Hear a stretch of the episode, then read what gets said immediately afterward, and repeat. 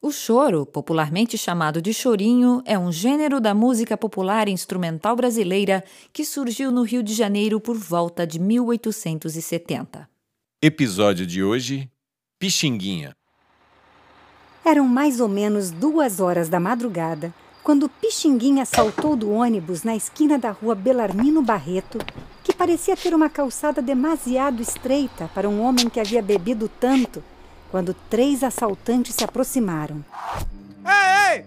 Passa o relógio, passa o relógio, perdeu, perdeu! A carteira, anda! Ou meu dedo pode escorregar e o revólver que está no teu queixo vai fazer estrago. Ai, passa aí, ô, passa aí, ô!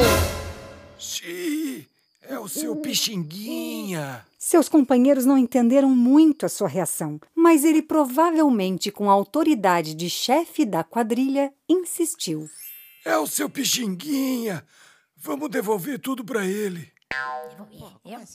Os objetos foram devolvidos com uma certa má vontade pelos dois ladrões, enquanto do revólver, o chefe parecia extremamente constrangido. Puxa, seu pixinguinha, desculpe, nós não vimos que era o senhor.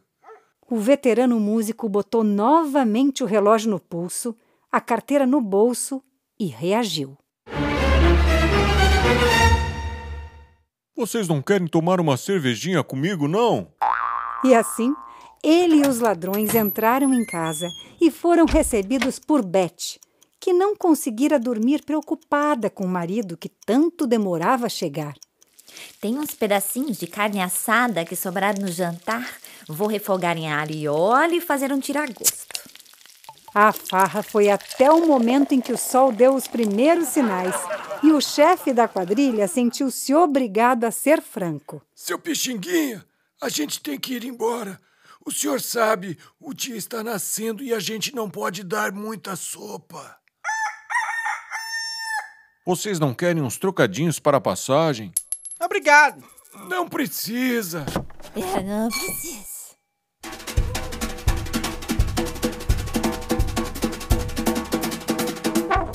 Flautista, saxofonista, maestro, arranjador e compositor, Pixinguinha é considerado um dos maiores compositores da música brasileira.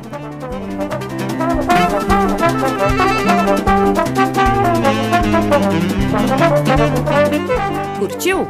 Siga-nos na internet, arroba Saraus Brasileiros.